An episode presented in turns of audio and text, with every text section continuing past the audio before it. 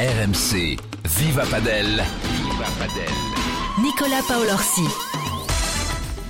Salut les amis, Viva Padel, votre podcast 100% Padel, l'épisode 7. Aujourd'hui, je te rappelle que tu retrouves tous nos podcasts sur les plateformes de téléchargement, sur l'appli RMC Sport, tu consommes ça quand tu veux, c'est ça la magie du podcast. Si tu veux te plonger dans le quotidien de Benjamin Tison, si tu veux entendre Arnaud Di Pasquale nous parler du padel aux Jeux Olympiques, si tu veux savoir pourquoi le World Padel Tour est menacé, si tu veux travailler ta volée, ta défense, le smash, on a quand même évoqué pas mal de sujets hein, depuis qu'on a créé le, podcast. Rendez-vous sur les plateformes et surtout tu nous mets une petite note, un j'aime, enfin tu nous mets la note que tu veux, mais c'est super important pour le référencement de, Viva Padel, qu'on montre au monde du sport français que le padel arrive en force. Épisode particulier aujourd'hui, si vous entendez des, des bruits de balle des gens qui tournent un peu derrière nous. On est à Mont-de-Marsan, à Padel Block, euh, dans les Landes, un tout nouveau club pour la Ligue des entrepreneurs de notre partenaire Moon Safari, qui est associé à, à Ed, bien sûr, nos associés euh, historiques. On reviendra d'ailleurs dans ce podcast sur les investisseurs qui arrivent de plus en plus dans le milieu de, notre sport et comment les, les joueurs se financent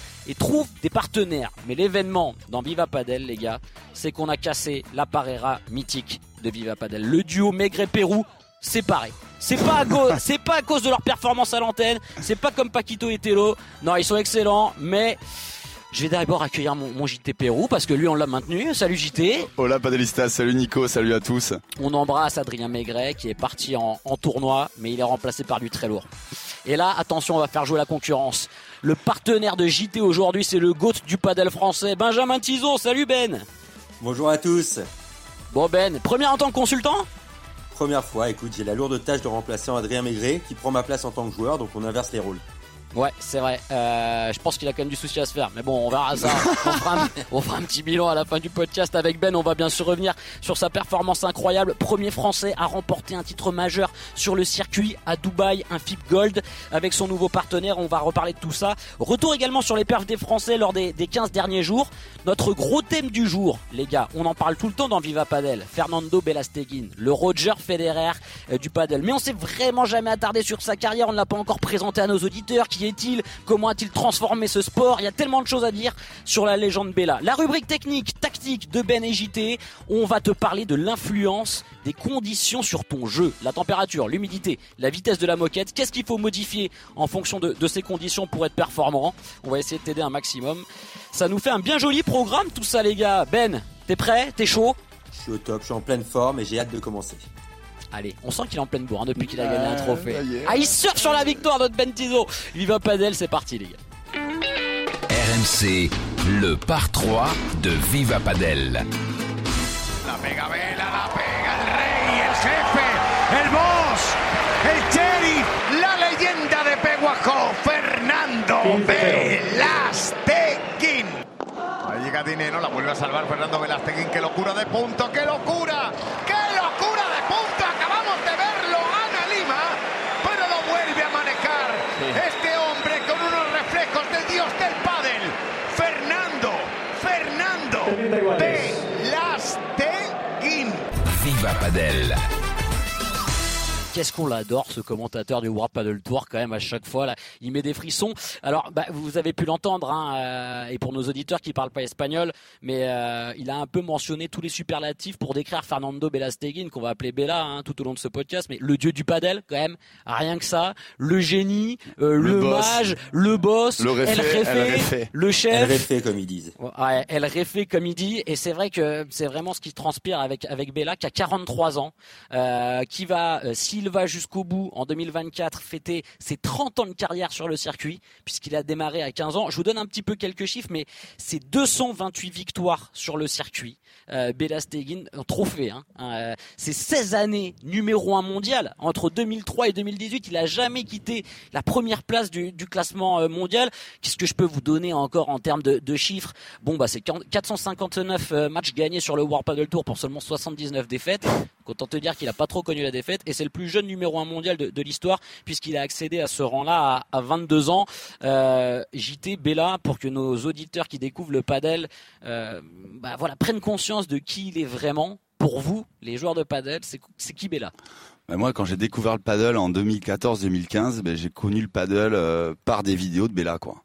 Mais là, il était tout le temps en finale. J'ai dit, c'est qui ce joueur Quel est ce joueur Et il jouait avec un joueur, Juan Martin Diaz. Et à tous les tournois, ils arrivaient tout le temps en finale. Ils gagnaient tout le temps. Ben, c'est un peu notre Roger Federer à nous. C'est-à-dire que vraiment, et même en termes d'image, de ce qu'il représente, une prestance, toujours un peu avec la tête haute, une façon de jouer. Et vraiment un joueur qui, qui transpire le paddle. Et dans la philosophie du paddle, c'est vraiment en encourageant tout le temps son partenaire. Et puis, euh, au fur et à mesure des années, au fur et à mesure des âges, il arrête pas de nous surprendre. Surtout, il gagne avec euh, n'importe qui avec qui il joue. C'est-à-dire Juan Diaz, euh, il a été pendant des années numéro un mondial. Avec Pablo Lima, ils ont fait une paire incroyable. Il a même fait une petite pige avec un joueur Willy Laos qui maintenant fait encore la péter et il gagne aussi avec Tapia, c'était incroyable. Il est passé à droite, il gagne le Masters final. Derrière l'année dernière avec Coelho, on a, vu ce qu'ils ont fait. Donc c'était ouf. Euh, donc forcément, au fur et à mesure des années, il va peut-être qu'il va, il va, il va déclindre au fur et à mesure des années, mais il est toujours là c'est sa passion le paddle, c'est une véritable icône. Quand je le vois à Roland Garros comme un gamin, les larmes aux yeux de pouvoir jouer sur le châtrier, c'est euh, voilà, il a il a développé le, de ce sport, s'est développé aussi euh, grâce à lui et a grandi avec lui et, euh, et, je suis très heureux que le grand public apprenne à le connaître et, il est adulé de tous quoi. Donc Bella forever. C'est vrai qu'on n'a pas encore trop de portraits de Bella dans la presse française. J'ai essayé de, de, trouver pas mal d'articles. Il a fait une biographie sur lui en Argentine, sur sur sa vie, mais c'est vrai qu'en France on s'est pas trop penché sur sur le phénomène. Ben, toi tu tu vis à Barcelone. tu nous as dit la dernière fois dans un épisode de Viva Paddle que je vous recommande chaudement d'ailleurs si vous l'avez pas encore téléchargé et écouté que c'était le seul joueur avec avec lequel tu t'étais pas entraîné. Mais j'imagine que quand comme toi, on est joueur de paddle pro, qu'on est à Barcelone, on doit vraiment prendre conscience du phénomène Bella, de, la star qu'il est. Euh, ça doit être assez phénoménal, ça. Bah, complètement, hein. comme vous avez déjà tous les deux dit, que ça soit sur le terrain où il a battu tous les records, où c'est le numéro un contesté, c'est le Roger Federer du paddle.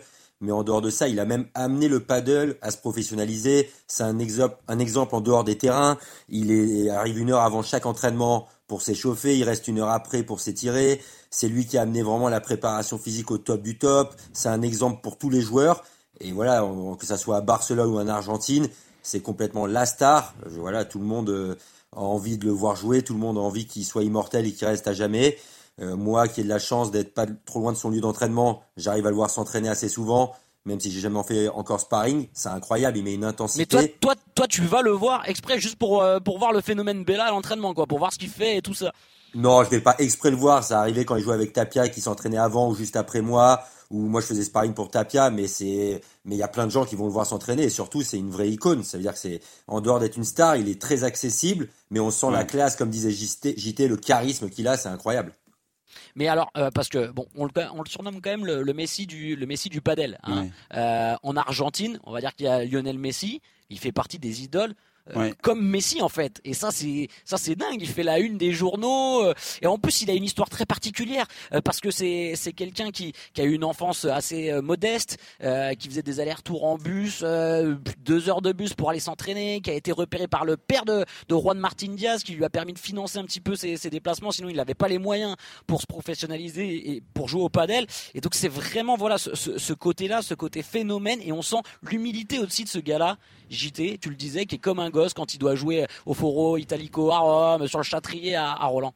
Quand il a commencé le paddle et qu'il était numéro un mondial, le paddle, je veux dire, de manière mondiale, n'était pas forcément extrêmement connu. Donc il a fait grandir ce sport et le, sport s'est grandi avec lui, a grandi avec lui. Et en Argentine, en Amérique latine, vraiment, le, le, paddle est vraiment inculqué dans la culture et donc, ouais, c'est complètement une icône. C'est comme Zlatan en Suède, Léo Messi en Argentine, Zizou en France, vraiment, Fernando Belasteguin, quand il est reparti là à Mendoza jouer le P1, c'était une une ambiance dans la salle mais hallucinante quoi. Et donc de le voir perdurer au fur et à mesure des années, ben, on a envie qu'il reste quoi. On a envie qu'il soit immortel, on a envie qu'il continue à jouer. C'est un des premiers joueurs aussi à avoir eu des contrats. Tu vois, on a fait sa raquette, son sac, estampillé Bella. Donc euh, maintenant il crée aussi une marque et, euh, et je pense vraiment qu'il a fait vraiment grandir ce sport et, euh, et de le voir comme un gosse vraiment là, tu vois, Roland et tout, en imaginant, tu vois, sur la terre de, de Raphaël Nadal sur le Châtrier, de pouvoir jouer lui un sport de raquette sur le Châtrier bah, c'est pour ça je pense qu'il continue à jouer aussi. Je pense qu'il va, il va utiliser les derniers gouttes de paddle qu'il a en lui et essayer de nous étonner tournoi après tournoi. Et moi, ce que vraiment, ce qui est incroyable, c'est son professionnalisme, quoi.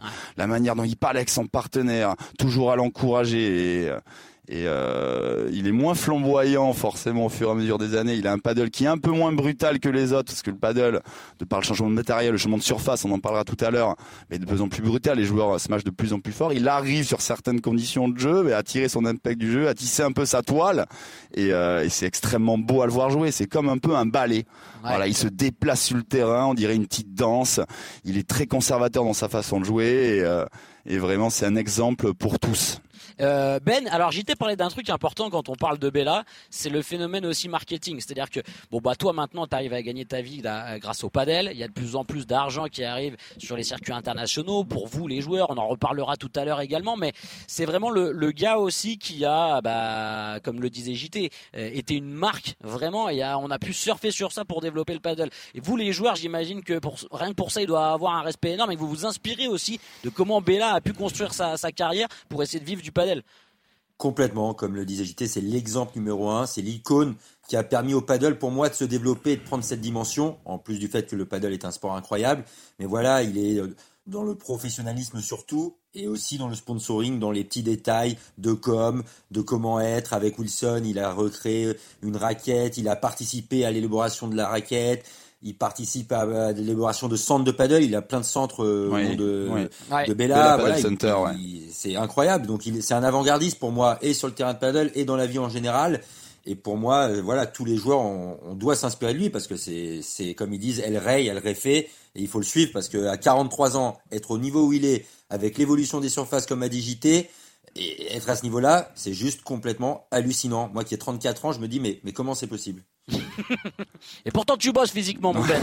T'as pas la condition, pas, pas la condition ben. physique d'Adrien Maigret, hein. t'es plus affûté. Hein.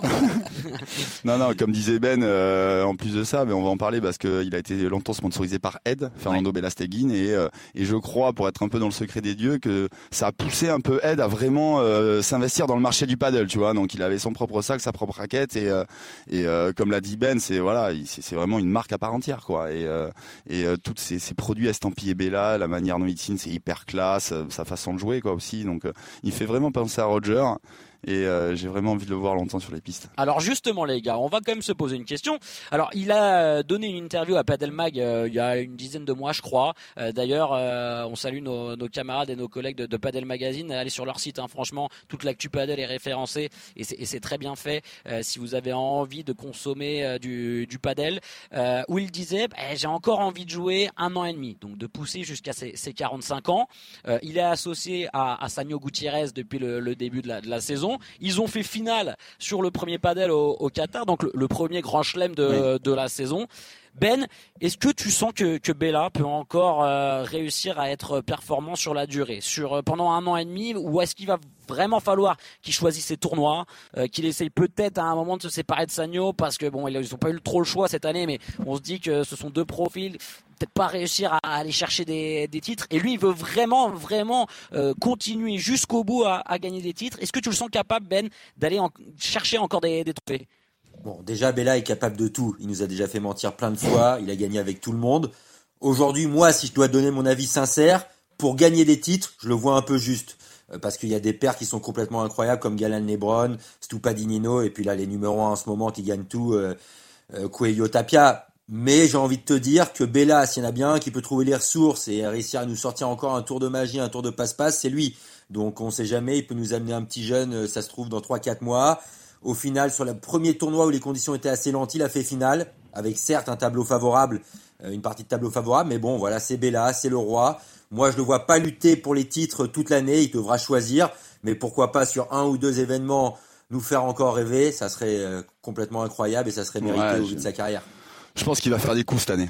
Allez, moi je prends mon pari, je suis sûr qu'à la fin de l'année, il va remporter un titre, un titre majeur. Sur des conditions un peu lentes en fin d'année, tu, tu, croyais à la paire Paquito Non, mais c'est pas ça. JT, c'est un bisounours, putain, il croit en tout le monde. non, mais on peut y croire. Moi, attends, je me rappelle, il allait jouer par, on disait, ouais, ben là, c'est fini, il joue avec Tapia, le Masters final, il passe à droite, il gagne le truc. Je suis persuadé qu'en fin d'année, dans les conditions un peu lentes, où les conditions vont moins sortir, je suis sûr qu'il va gagner un ou deux titres, j'en suis persuadé. Allez. Il peut vraiment le faire. Ouais, mais alors, est-ce que vous pouvez nous décrire aussi le style de jeu de Bella Stegin Parce que JT, tu nous disais, c'est une danse. Euh, on a l'impression que c'est le mec qui incarne le, le plus le, le padel. Euh... Déjà, c'est un, déjà, un partenaire incroyable. C'est-à-dire qu'il joue toujours la balle, la balle pour que l'autre son partenaire soit dans les bonnes conditions. Et on va dire de Bella en premier que personne ne tire aussi bien les lobes que lui. Il a une science tactique du jeu pour justement faire que son partenaire soit dans les bonnes conditions, qui est inégalable et inatteignable. Il a une expérience et un vécu qui font qu'il sait exactement comment faire pour faire bien jouer l'autre. Même avec lui, JT Perrou arriverait à bien jouer. Ah ouais Oh là là, t'es dur, Ben. Ah, oh là là là, T'as pas vu, t'as t'as envoyé- pas vu JT Perron sur une piste, hein, parce que moi je le vois régulièrement, à mon avis. euh, Ouais. enfin, bref, peut-être. hein. Ben, Non, mais fais gaffe. Ben, fais gaffe. On va reparler un peu de ton début d'année aussi. hein. Fais attention quand même. JT, c'est ça en fait, la grosse force de Bella, c'est ce côté euh, stratégique. C'est vrai que quand on le voit jouer, on, a l'impression qu'il se trompe jamais en fait. L'année dernière avec Coelho, il était quand même hyper mis à contribution, c'est-à-dire que les balles arrivaient sur lui, les joueurs euh, jouaient sur lui et il fait jouer le coup de plus. Il est hyper conservateur, comme l'a dit Ben, il a une quali- qualité de lobe incroyable, il laisse passer la balle quand il faut, il charge quand il faut, c'est un énorme gestionnaire de partie sur les moments importants et puis la, la connexion qu'il a avec son partenaire, ben, euh, ça le fait briller à, la personne qui est à côté de lui. Donc quand il était avec Coelho, moi j'adorais les voir jouer. Coelho était là un peu en finisseur et Bella qui construisait de derrière. Je me rappelle d'un World Padel Tour à Amsterdam où ils ont produit un paddle hallucinant, où ils ont une série de tournois là où ils étaient un peu, euh, imbattables. Euh, franchement, c'est très beau à le voir jouer. Et il construit énormément le point, une qualité de volée hallucinante. euh, Et défensivement, moi, c'est ça qui m'étonne beaucoup, quoi. C'est que défensivement, voilà, il joue toujours le coup juste, il joue doucement, euh, il fait jouer euh, la balle qu'il faut au moment où il faut. Et, euh, et moi, je conseille à tous nos auditeurs euh, qui, euh, qui commencent le paddle, qui ont envie un petit peu, voilà, de, de, de parler un peu de tactique, de comprendre un peu la science de ce jeu, de regarder des vidéos de Fernando Belasteguin. C'est euh, en tant que joueur de gauche, même aussi en tant que joueur de droite, parce que quand il a joué à droite avec Tapia, c'était Ouais. pareil. Là, c'était vraiment incroyable. Il s'était, euh, il tire vraiment la quintessence de son potentiel et euh, euh, et j'adore le voir jouer. Et Ben, il y a ce côté aussi gestion de carrière qui est assez phénoménal avec Bella, parce que le gars, il est quand même euh, 13 années de suite numéro 1 mondial avec Juan Martin Diaz, et alors qu'ils sont, mais en- il marche sur tout le monde, hein. il roule sur tout le monde, il se dit, on arrête. Et c'est lui qui prend la décision de stopper la collaboration avec Diaz parce qu'il se dit voilà là j'ai besoin de passer à autre chose. Euh, je sens qu'avec Diaz je couvrais énormément de terrain et là mon corps ne me permet plus de le faire. Donc il essaye de s'associer à un petit jeune qui peut couvrir du terrain. En fait il y a tout ça euh, Ben autour de, Bella. C'est aussi un mec qui est, super intelligent. Je sais pas si toi tu es dans le secret des dieux un peu de ses conditions euh, d'entraînement, comment il bosse physiquement, mais comme le dit JT on a l'impression qu'il optimise tout quoi. Complètement, mais c'est exactement ça. Ça veut dire qu'il voit tout avant les autres. Il sait exactement comment s'encadrer, comment s'entourer.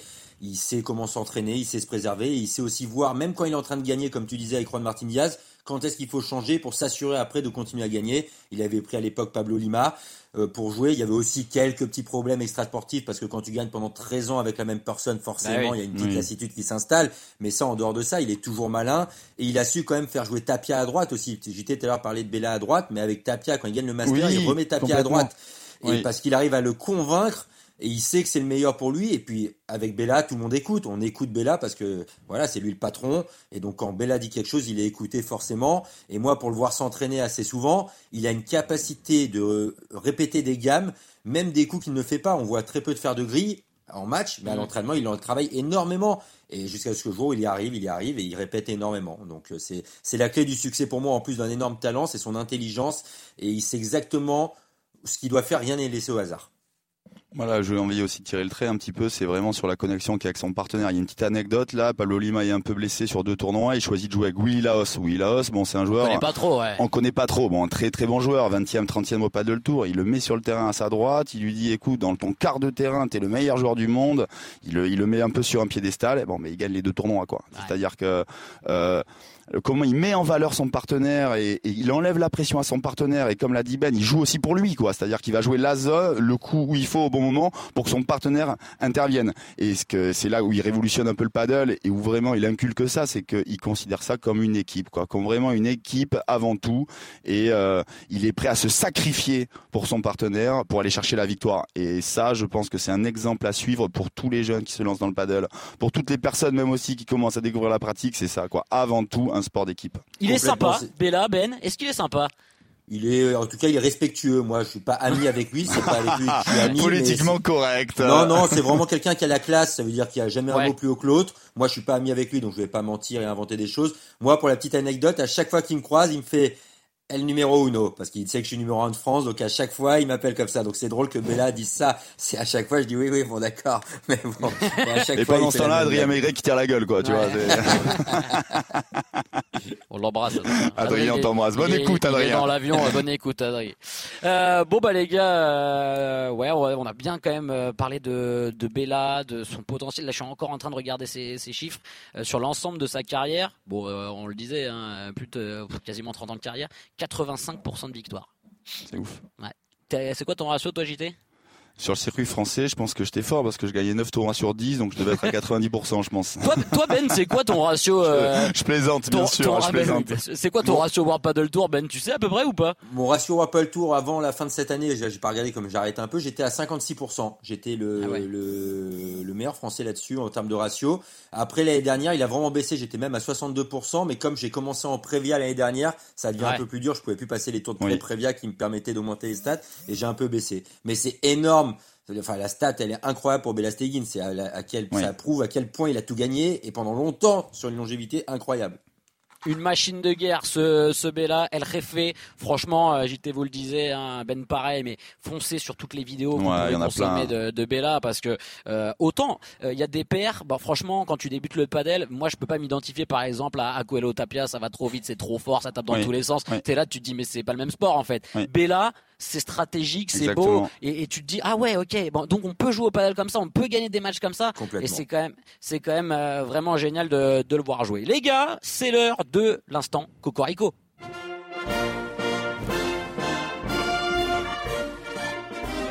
Je veux savoir si mon Ben Tison a la main sur le cœur là pendant la Marseillaise, Ben.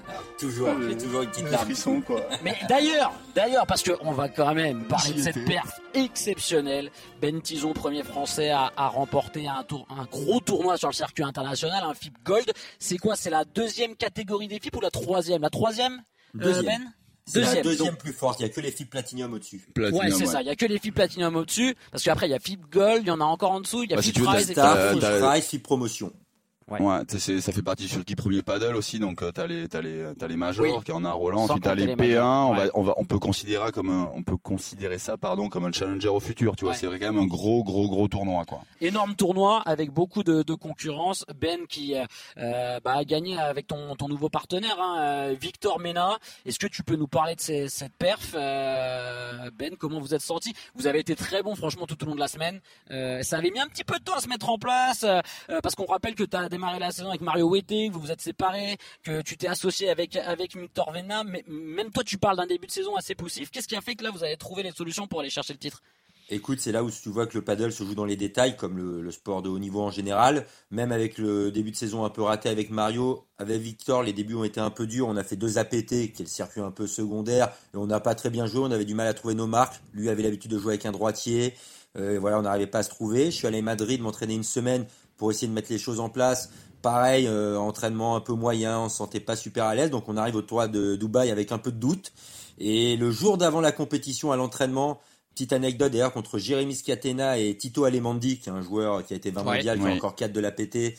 On fait euh, un premier set catastrophique, on prend 6-2. Et là, je parle à Victor, je dis Victor, ça va pas, il faut qu'on change quelque chose, on n'y arrive pas, euh, il faut vraiment qu'on se dise les choses. On se parle un peu à cœur ouvert. Moi, je lui dis ce que j'attends de lui sur le terrain, lui aussi. Et on a le déclic euh, à l'entraînement, on gagne 6-2, 6-4 les deux sets d'après. Et à partir de là, on a eu, on a volé un peu pendant une semaine et tout s'est passé comme sur des roulettes. Donc euh, c'était assez incroyable, un petit dé, un petit déclic sur un moment d'entraînement où on a réussi à, à vraiment comprendre l'un et l'autre comment on voulait jouer. Tu as, as, as pensé à stopper avec lui là quand quand tu arrivais pas à l'entraînement ou tu t'es laissé un peu de temps ou tu as réfléchi un peu à ça ou euh, Non, pour lui, j'ai pas réfléchi. euh, Non, pour lui, j'ai pas réfléchi parce que c'est vraiment un vrai choix de, de style de jeu. Je trouve qu'il m'apporte là où moi j'arrive pas. C'est-à-dire qu'il a un énorme smash et pour moi, c'est ce qui me manque pour être dans les 30-40 premiers mondiaux, c'est le smash. Il a un smash incroyable. Je savais aussi qu'on jouait dans des conditions qui nous, qui nous arrangeaient pas trop, qui étaient très Oui. lentes. Et malgré tout, à Dubaï, c'était encore assez lent. Et c'est pour ça que d'autant plus de faire cette perf sur une surface un peu lente où ça sort pas énormément à Victor qui aime bien taper, je suis d'autant plus fier parce que vraiment, on a montré de grosses ressources mentales et tactiques. Ouais. Et euh, Ben, parle-nous quand même de l'émotion de gagner un, un trophée de la, de la sorte. Qu'est-ce que ça fait quand même? Bah, D'être le premier Français déjà, ça récompense bah, tout ton boulot, euh, ton investissement, euh, tout ce que tu mets en place. Ça doit être assez colossal au niveau émotionnel. Ouais, écoute, j'étais très content. C'est sûr que euh, quand tu gagnes sur le moment à chaud, euh, je suis comme un petit gamin, ça s'est vu un peu à la vidéo. J'ai vraiment envie de, de voilà, de, célébrer ça, de fêter ça. Après, plus que le fait d'être le premier Français à le faire, moi, j'ai vraiment des objectifs assez élevés de rentrer dans les 50 premiers mondiaux. Et je sais à quel point c'est important de trouver des repères avec son partenaire. Et puis, bah, de gagner un flip goal, quoi qu'il arrive, on a beau dire ce qu'on veut. De, une victoire en tournoi comme ça, comme le disait JT, équivalent un peu à un challenger au tennis, tout de suite ça te met le plein de confiance, le plein de confiance ouais. et du coup j'ai hâte de, de pouvoir enchaîner parce que forcément on se dit que voilà il y avait quand même le 25 et le 48e FIB dans ce tournoi-là, donc euh, c'est c'est des vrais bons joueurs et je me dis jusqu'où on peut aller et forcément ça titille un peu la curiosité et, et on a hâte d'enchaîner.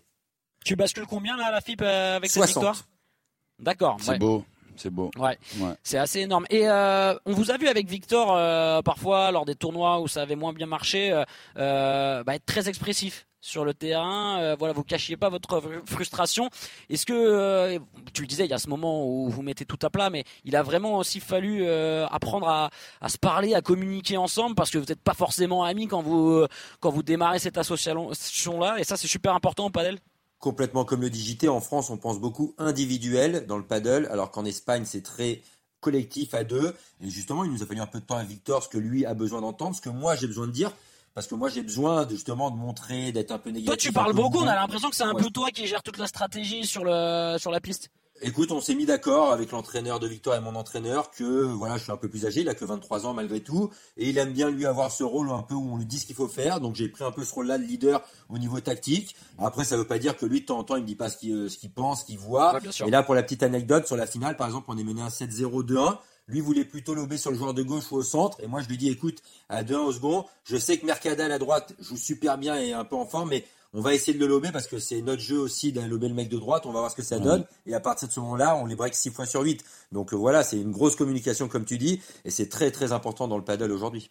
Ouais, c'était très beau de vous voir en finale parce que j'ai regardé et, euh, et euh, Victor Mena, donc le partenaire de gauche, avait tendance à lober un peu en face de lui, à s'avancer, ouais. que beaucoup, et Ben restait sur sa base arrière, alors qu'on peut considérer que que Ben plutôt ses qualités sont, sont devant et au contraire, en restant derrière, il arrive à recourir extrêmement bien la balle en coup droit et en revers en tapant très fort. Il attire le jeu un peu vers lui et, euh, et Victor Mena bloque super bien, en tout cas super bien bloqué sur ce match-là. Je le connais pas assez pour savoir si c'est vraiment une qualité pour lui, mais mais euh, mais c'est une tactique qui a fonctionné. De voir Ben un peu sur sa base arrière qui, envoie un peu des missiles euh, à droite, à gauche et, euh, moi je trouve aussi sur le deux, deuxième et troisième set, Ben t'as hyper bien défendu quoi.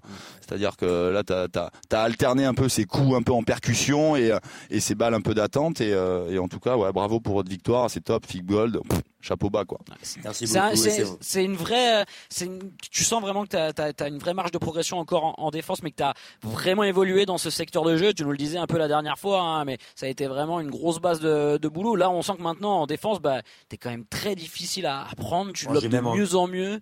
J'ai même envie de te dire que c'est que c'est devenu un gros point fort. Victor, il s'associe ouais, avec oui, moi parce qu'il me dit j'ai envie de jouer vers l'avant et que toi tu restes au fond parce que en plus de défendre, où moi j'ai vraiment progressé, maintenant je pense que je suis au niveau des meilleurs Espagnols en défense, je contre-attaque, je fais mal aux adversaires. Oui. Et ouais. c'est euh, plutôt, je te dis, en ce match qui me manque pour être au tout meilleur que du fond. La Mercadal, à la fin du match, je parle avec lui, il me dit, à la différence d'avec Raoul Marcos qui est gaucher comme toi qu'on a battu en demi, c'est que lui je lui matchais dessus, il me faisait pas mal. Toi, je, je peux pas te matcher dessus. Quand je te smash dessus, tu me fais super mal. Donc du coup, je sais plus quoi faire et mentalement c'est dur. Donc euh, donc non, c'est la grosse clé euh, au final, c'est que je suis un vrai contre-attaquant maintenant. Alors je suis pas super élégant à avoir joué comme peuvent être des Espagnols après les vites, etc. C'est dans mon style, mais dans mon style, j'ai vraiment maintenant atteint euh, vraiment une expertise en défense contre-attaque qui, je pense, sans me jeter des fleurs, est ma grosse mon gros point fort.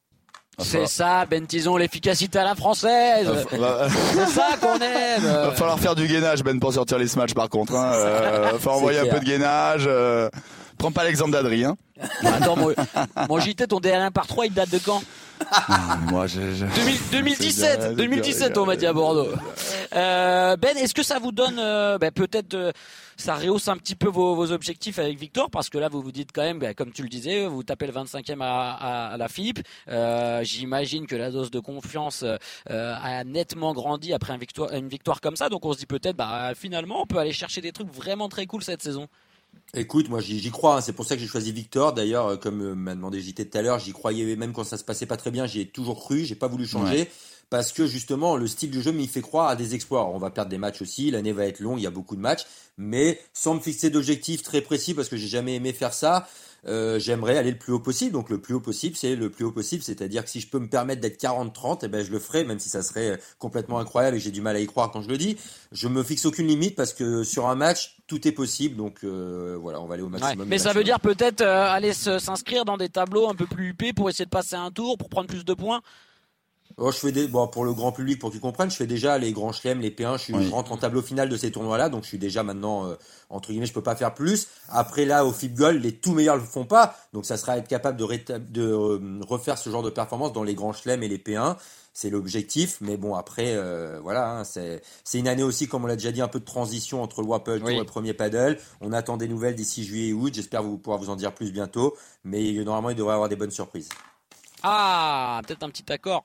Peut-être un petit accord entre les deux circuits. Hein. on lit entre les lignes. Ah, c'est ça, Ben Tison, il nous balance des infos comme ça, cachées. Ben, euh, ben 30-40, euh, complètement envisageable. Chaque, chaque année, Ben, il ben, me fait le coup, il me dit, ouais, j'ai envie d'être top, top, top 100 mondial, après top 80, après top 60, là, 40-30, ben, moi, j'ai envie, faut pas lui donner de limite, quoi, voilà. En 25 minutes d'émission, il a donné plus d'infos qu'Adrien Maigret en cet épisode. C'est fou, Ben Tison. bon, mais juste, justement, on va parler de notre Adri national. On va parler de notre Adri national, euh, qui est parti à Londres, là, hein, c'est ça, pour, euh, pour un Suède. JT. Euh, en Suède, pardon. à Göteborg. Euh, en Suède, à Göteborg, pour, pour un tournoi FIP. Adri, qui est bah, du coup derrière Ben, le français qui a le plus performé à Dubaï sur ce FIP Gold. ils étaient engagés en, en qualif. Bah, il y, a une, y a une histoire assez, assez marrante. J'étais sur le tournoi d'Adrien Maigret quand même, à Dubaï. Adrien a quand même perdu quand même deux fois dans le tournoi. Ça c'est très fort. non non, là je plaisante un petit peu. Donc il, il, gagne ses deux premiers tours de qualification. Euh, il joue avec un nouveau partenaire aussi, un Belge, Jérôme Peters, qui est en équipe nationale belge. Donc c'est tout nouveau aussi pour lui. C'est comme Ben avec Victor. Il faut il faut apprendre à se connaître et tout. Donc moi je l'ai eu pas mal au téléphone. Il perd contre une très bonne équipe là, Sergio Sergio Ricardo et Garcia Lopez, deux joueurs des joueurs qui jouent très très bien. Donc il perd au dernier tour et il est requalifié parce qu'il y a une paire qui manque dans le tableau. Donc il est lucky loser. Et là il joue euh, Thomas Leg et Figueroa. Et là pour le coup je lui tire mon grand coup de chapeau, ça va le faire un peu mousser, mais il a été stratosphérique sur la partie, quoi. Là, c'est vraiment le Adrien Maigret qu'on aime, c'est-à-dire que dès qu'il touchait la balle, j'ai l'impression qu'il envoyait des missiles, des lasers et qu'il faisait des points gagnants, quoi. C'est-à-dire, euh, il volait un peu sur le terrain, euh, il était un peu en chauffe, un peu en rute, et donc il a, il a réalisé une super performance. Il a rejoué au deuxième tour euh, Sergio Ricardo et, et, et, Garcia Lopez. Malheureusement, il a perdu, donc c'est un. Ils ont fait moins bien qu'en qualif, je crois, sur le. Ouais, je crois que c'est à peu près, à peu, près, le, à peu près le même score. Donc 6-4, 6-2, 6-4, 6-3, c'est. Ouais, 6-4, 6-2, 6-4, 6-3 et euh, non, non, Adri, Adri, il a vraiment sur le premier tour du tableau, il a été, il a été impressionnant et euh, donc euh, j'espère qu'il va continuer comme ça en tout cas. Et toi, Ben, euh, sur... alors on rappelle quand même pour nos auditeurs que tu vas jouer avec Adrien euh, sur le circuit français. surpris par son, par son niveau de jeu là? Non, surpris pas du tout parce que moi je le connais, je sais comment il peut jouer. Je l'ai même pour tout dire, on a beaucoup parlé parce qu'on était ensemble au tournoi, on était 10 Français quand même au début ben du tournoi, donc on était entre Français. J'ai beaucoup échangé avec lui parce que Jérôme Peter, son nouveau partenaire, a un style de jeu très différent d'Adrien, un peu dans le style de JT à l'époque, qui remet beaucoup de balles, qui fait pas de fautes, qui construit bien les points, mais qui joue pas très agressif. Donc au début, Adri a voulu un peu se mettre sur le style de jeu de son partenaire, et je pense pas que c'est Adrien ne doit pas jouer comme ça, il doit au contraire être très agressif sans pour autant faire n'importe quoi. Il a vraiment réussi, comme l'a dit JT tout à l'heure, à le faire contre le match euh, contre Thomas Leg et, et son partenaire Figueroa. Et il a été monstrueux comme le dit JT. Euh, voilà, la clé de pour que Adri soit fort, c'est qu'il soit déjà en forme physiquement, ça c'est une première chose, et qu'il ait l'esprit libéré, qu'il puisse jouer son jeu. Et il a réussi à le faire, donc euh, c'est super. Je suis super content pour lui. Et puis bah voilà, c'est toujours encourageant quand ton partenaire euh, français fait des bons résultats, ah ça, te donne confiance. Ben, un petit mot sur les autres perfs français sur ce tournoi-là. Julien Serin et Philémon Reichmann qui sont rentrés dans, dans le tableau, qui sont sortis des, des qualifs. Ça, c'est un joli coup pour eux. Ouais. Un gros coup de cœur pour Julien et Phil qui, je trouve, s'entraînent très très bien. Ils s'entraînent avec moi à Barcelone. Je trouve que depuis le début de, qu'ils sont dans leur projet en septembre, ils font tout sérieusement, tout très bien et c'est un peu la récompense euh, de leurs efforts. Ils ont fait des matchs très solides en qualif. Ils battent notamment au dernier tour des qualifs Victor Tour et Bellard qui sont deux joueurs très solides. Et voilà, des, Julien et Philémon sont très complets. Ils sont gauchers, droitiers, assez agressifs. Euh, voilà, beaucoup de progrès. On a vu notamment Philémon sur le circuit français qui fait beaucoup de finales, notamment du P2000, qui gagne des titres en P1000. Et voilà, c'est un peu la récompense. Mais j'ai envie de dire qu'un peu tous les Français, à part peut-être euh, Man, et, Man Vives et Dylan qui ont perdu au deuxième tour des qualifs, même s'ils ont plutôt fait un bon match, qui n'ont pas eu les résultats escomptés, Euh, J'ai vu euh, Dorian et Thomas, les petits protégés de JT, faire un match incroyable contre Adrien et Jérôme en perdant 6-4 au der, mais avec un niveau de jeu très très fort, vraiment moi qui m'a impressionné. Et voilà, on va dire qu'en en ce moment pour les Français, c'est juste un peu plus dur pour notre petit Thomas Legge, le, le, le, le futur numéro un pour moi, qui est un peu dans un début de saison difficile, mais en tout cas, euh, vraiment les Français performent euh, sur ce début de saison. Ouais, ouais, ça va bien pour le pour le padel français.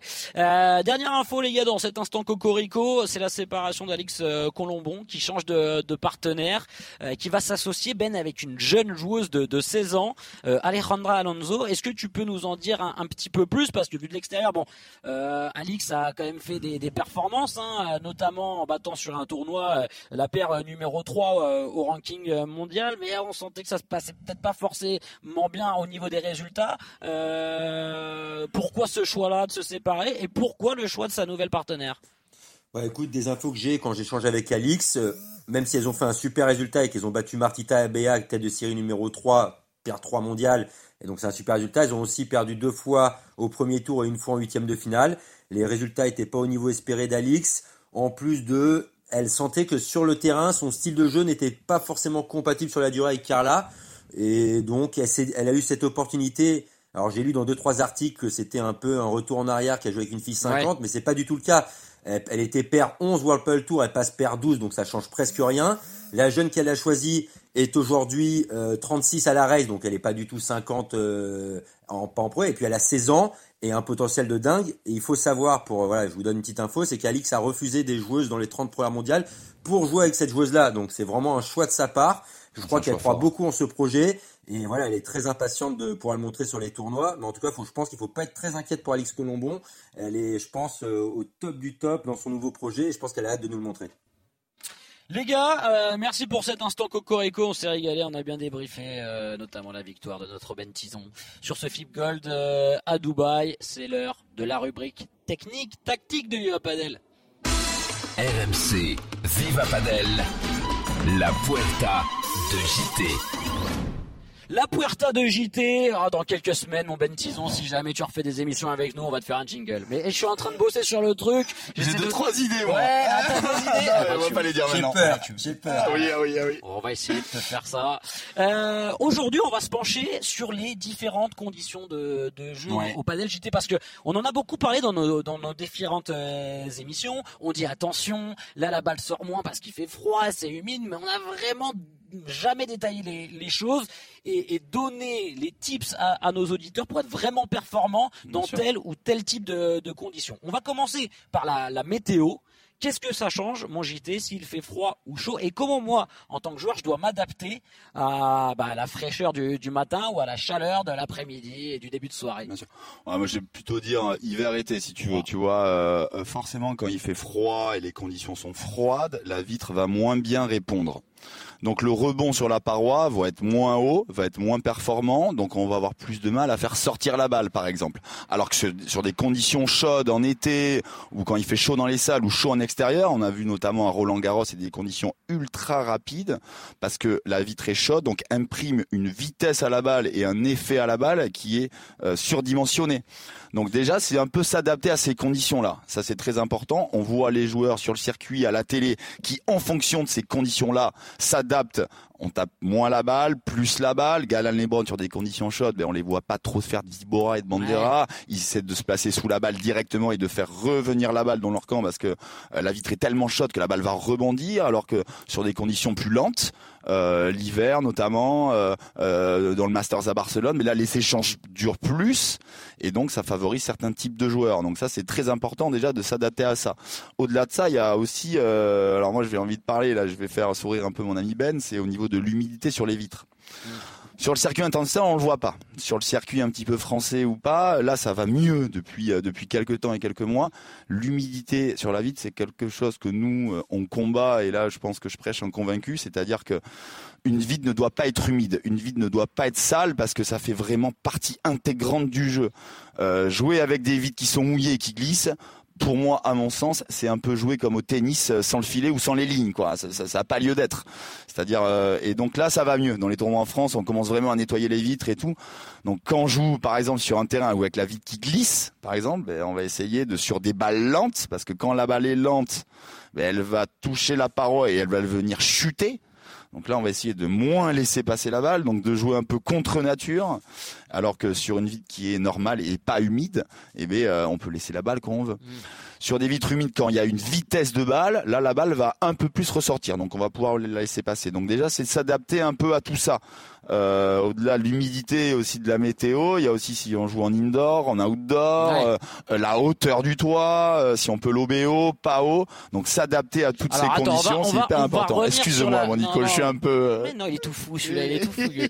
On va revenir un petit peu euh, sur la, la vitesse de, de la moquette aussi et, et ce que ça change. Euh, ben, en gros, pour comprendre un petit peu ce que vient de dire JT, moi, à mon humble niveau, euh, si jamais il fait froid, faut que j'abuse à, à mort de la vibora.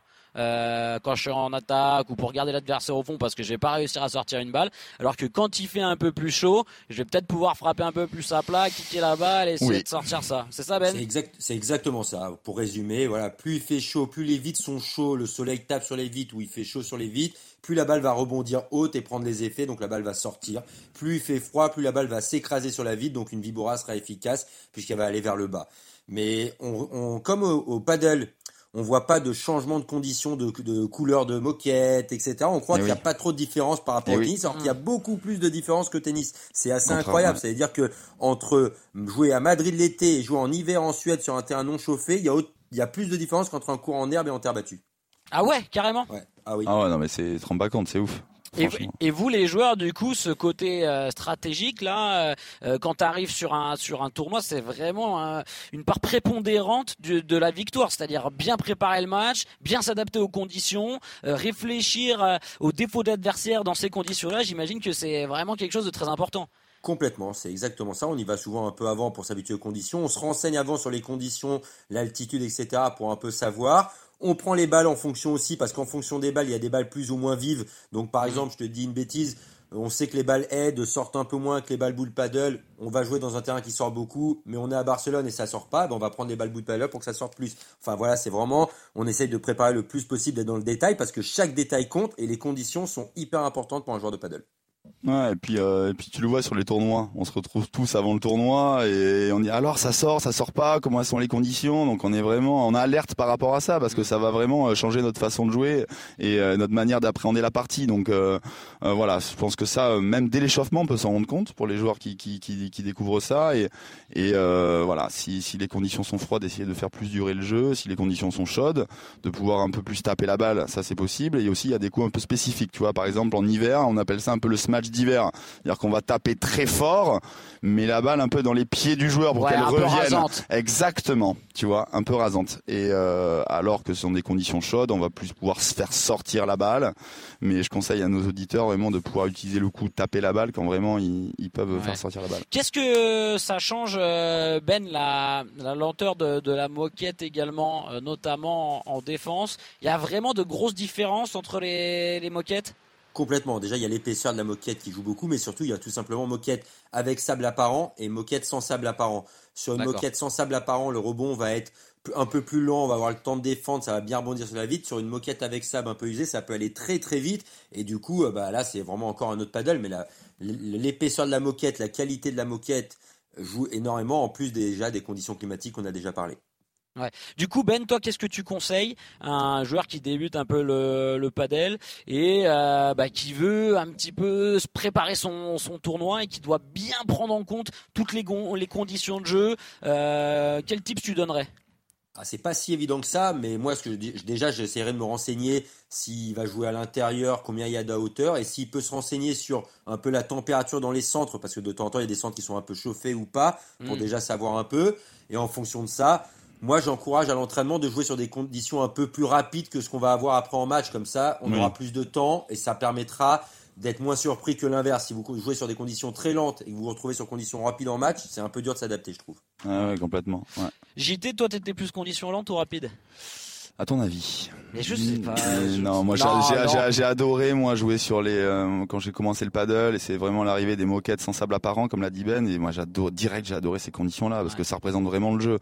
Euh, les terrains avec sable comme il y avait avant, il y en a de moins en moins. Donc tous les nouveaux terrains sont un peu construits avec du, c'est de la moquette un peu sans sable. Il y a du sable à l'intérieur mais c'est vraiment comme une moquette Mondo un petit peu.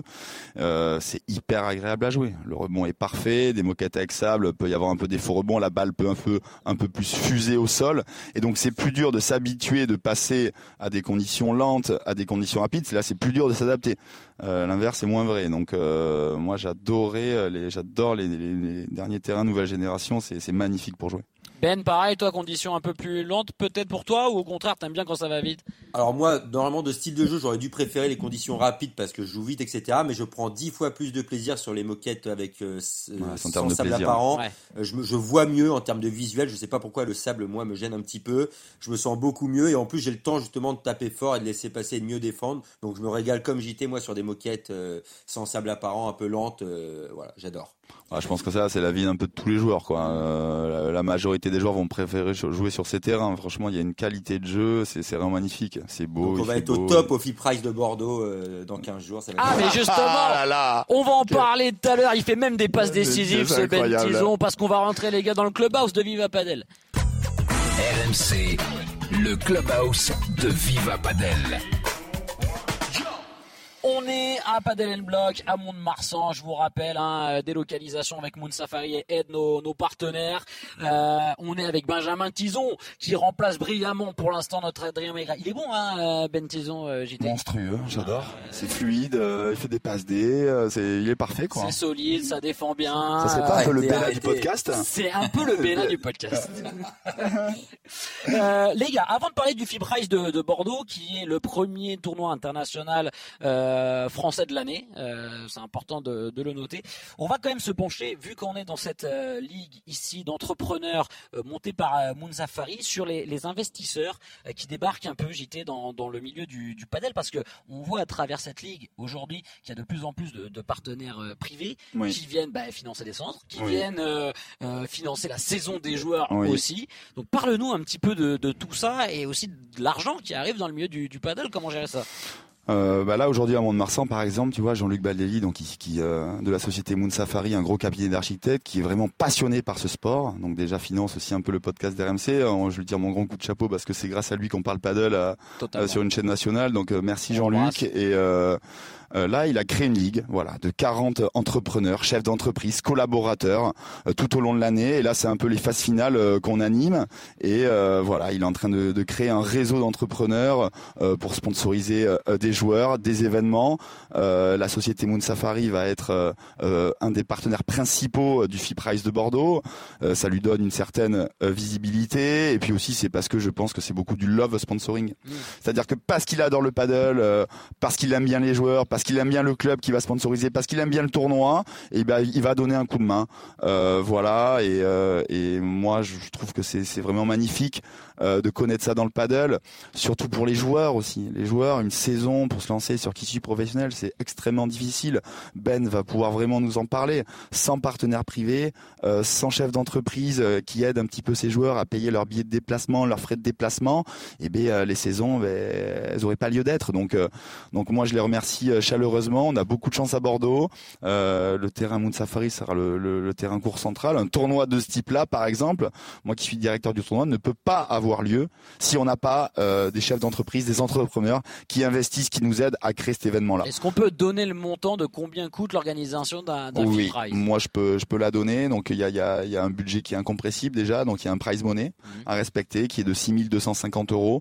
On achète aussi un petit peu la date du tournoi, donc il y a une taxe à la FIP euh, de l'ordre de 1500 euros. Et derrière tu as des euh, t'as des euh, t'as un budget un petit peu annexe, la retransmission, le streaming, le kiné, le chiro, euh, l'organisation à l'intérieur du club. Donc tout ça ça fait une certaine somme d'argent.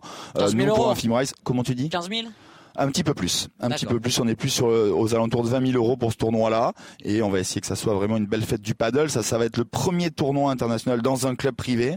Donc aussi, hein, voilà, on a monté les tribunes, tout ça, ça fait des budgets en plus. Donc on va essayer de faire les choses bien. C'est une première, et voilà, sans, sans ces sponsors-là, ce tournoi aurait pas lieu. Donc merci à tous chaleureusement. Et Ben, quand on est un, un joueur pro, donc toi, ça fait quelques années là que tu t'es lancé vraiment dans, dans le projet professionnel aussi. Est-ce que tu sens qu'il y a de plus en plus d'entreprises, de mécénats en fait, et, de, personnes qui viennent te, démarcher, qui ont envie d'investir dans, ton projet? Complètement. On sent que le paddle de toute manière se développe à vitesse grand V.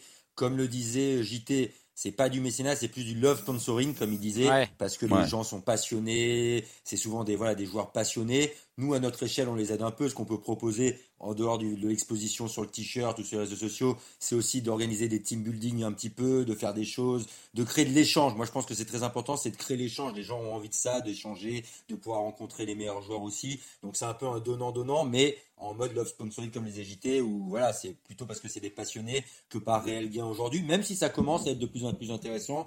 Ils commencent à avoir la télé de plus en plus, donc c'est aussi voilà, en train d'augmenter. Mais bien sûr que on le sent que l'engouement qu'il y a, grâce à notamment des émissions comme vous faites sur RMC, comme Canal+, voilà, c'est de plus en plus facile de, pour des, acteurs majeurs, de, des entreprises majeures de s'investir dans le paddle. Et on le voit qu'il y en a de plus en plus. Et du coup, c'est mieux pour les joueurs, que ce soit au niveau mondial où aujourd'hui un cinquantième espagnol n'a plus besoin de travailler comme avant pour gagner sa vie, comme pour euh, moi qui ai la chance d'être numéro un français, ou même voilà des jeunes qui arrivent de France, c'est plus facile aujourd'hui. Et toi, JT, euh, bon, tu as des jeunes joueurs à l'académie à, à, Bordeaux.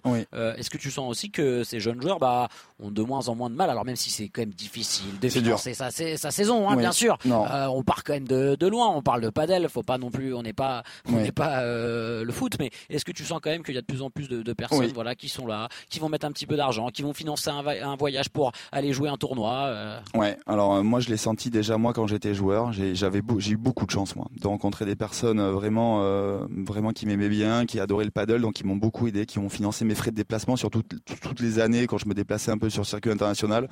Donc je les remercie très fort. Et là, mais les, les joueurs de mon académie, ils ont tous des sponsors. C'est plus ou moins dur pour les joueurs. Mmh. Forcément une année, là je prends l'exemple de Dorian et Thomas par exemple entre les entraînements, la préparation physique, les entraînements de paddle, les différents voyages, euh, on arrive sur un budget à 20, 25 000 euros, 30 000 euros à l'année s'ils ont envie de faire le circuit FIP et vraiment s'y investir. Ils ont, euh, ils ont des sponsors. Euh, ils n'ont pas encore bouclé leur année, mais mais ils en sont pas loin. Et ça, il y a quelques années, je pense que ça aurait été plus dur. Et vraiment, il y a du sponsoring maillot paddle, c'est-à-dire que vraiment sur nos maillots, contrairement au tennis, on a le droit de floquer le nom des entreprises et, ce que dit pour les aider. Que il a eu de la chance certes, mais il est aussi très bon. C'est-à-dire que c'est un passionné, les gens, les entreprises le voient, il met des choses en place. C'est pas juste parce qu'il est, euh, il est là et qu'il a eu de la chance. C'est parce qu'il a. Oui, c'est le relationnel aussi Ben qui fait que les. Ce que ce que j'ai essayé de mettre en place, c'est une relation un peu gagnant-gagnant. C'est-à-dire que oui, il y a, y, a, y a, une démarche de sponsoring, l'entreprise va t'aider, mais c'est aussi vraiment la faire kiffer, partager ce que tu vis euh, vraiment tout au long de l'année, organiser des team uniques, organiser des journées comme on fait aujourd'hui. Là, il y a 40 personnes, 40 entrepreneurs qui sont là, qu'on fait kiffer toute la journée. Il y a l'émission de radio, on installe un petit stand aide, euh, il y, a, y a un centre de produits énergétiques, tu vois, et voilà, ça, ça les rend, ils adorent ça. Donc euh, voilà, c'est vraiment euh, aussi euh, un travail entre l'entreprise et le joueur, créer des synergies entre tout ça. Et euh, il y a beaucoup de projets qui se créent à Bordeaux. Je vais pas en parler là. Il y a beaucoup de leviers pour aider ces joueurs-là. Et je suis persuadé que ça va faire, faire que grandir. Donc et Ben, et Ben, toi, alors tu parlais de la visibilité aussi sur les maillots qui peut maintenant intéresser les, les entreprises, mais est-ce que par exemple, je, dis n'importe quoi, hein, j'ai pas l'info, mais est-ce que euh, la place dans ton dos là en haut avant, elle avait un prix tu mettais un coup pour ça et t'as augmenté d'année en année parce que tu sens bah, qu'il y a de plus en plus de, demandes, que tu veux de plus en plus cher entre guillemets. Oui, sans mentir, sans voilà, c'est vrai que ça a augmenté par rapport à la première année où j'aurais accepté par exemple quelqu'un qui me donne 5000 euros le mettre dans le dos ou même voir devant. Aujourd'hui, c'est impossible parce que la place est prise par des, des personnes qui donnent plus. Donc du coup, forcément, ils ont priorité sur ces sur ces zones-là. Et oui, aujourd'hui, en plus du fait que le paddle se développe moi j'ai aussi progressé, je suis mieux classé qu'avant, donc forcément, euh, euh, je, grâce à ça, je gagne aussi mieux ma vie, ce qui me permet d'avoir un préparateur mental, un kiné, d'avoir tout, et en plus de ça, maintenant de gagner de l'argent. Donc c'est grâce aux sponsors. Donc encore une fois, je leur dis merci. Sans eux, euh, ça serait impossible aujourd'hui. Donc donc voilà, c'est même si les gains de tournoi augmente hein, sur l'année. Cette année, si je fais une bonne année, je vais finir à 25-30 000 euros de gain en tournoi. Mais c'est pas suffisant parce que les années coûtent de plus en plus cher. Donc sans les sponsors, Ouais. c'est impossible. De toute manière, après, euh, ça va, il va y avoir l'augmentation des droits de télé aussi, euh, Bah, normalement, ça tout ça, avec les médias qui investissent un Moi, peu je pense que c'est- dans, dans le padel. Donc c'est la suite hein, du, développement de, de la pratique et, et de ce sport. Euh, bah les gars, merci beaucoup pour cet épisode de Viva Padel. Ben Tison, on te trouve au Philippe Rage de, de Bordeaux. Hein, tu vas jouer. Complètement, je serai avec le grand Adrien Maigret. La, fin du jour. c'est fabuleux. Ça va être incroyable. euh, Exceptionnel. Exceptionnel. Euh, je pense qu'Adrien Maigret, si tu nous écoutes, Adri, dans l'avion, à la descente de l'avion, je ne sais pas, mais t'as chaud. T'as chaud parce que Ben Tison, il est exceptionnel. Comment tu t'es senti, Ben, là, pour cette première? Ouais, écoute, avec vous, c'est facile. Hein. C'est toi, tu mènes le rythme. Est toujours pertinent dans ses dans ses interventions. Donc moi, je suis le rythme. C'est très facile. C'est incroyable. Merci mon Ben, t'as été au top. C'était un, c'était un rein. Merci beaucoup. En tout cas, on s'est régalé. Euh, bah, téléchargez ce, ce podcast. Venez nous mettre une petite note pour cette première de, de Benjamin Tison, notre numéro 1 français, qui a gagné le plus beau trophée du padel français le week-end dernier à Dubaï. Euh, on attend euh, tous vos commentaires. Vous savez, c'est super important pour nous. Les petites notes, euh, parce que c'est vraiment ce qui fait grandir ce, ce podcast-là. Et vous pouvez même nous envoyer des messages sur les réseaux sociaux à Ben Tison, à Adrien Maigret, à JT Pérou, à moi également, à Paul Orsi sur, euh, tous les, réseaux sociaux pour nous donner vos, sujets. Si vous avez envie de, parler d'un sujet, de parler padel, vous êtes vraiment les bienvenus et on essaie de, tout faire pour, euh, combler la, la demande. Merci beaucoup pour cet épisode. Merci à, à Padel Block qui nous a accueillis à, à Mont-de-Marsan. Vive le padel sur RMC. Bye bye. RMC Viva Padel.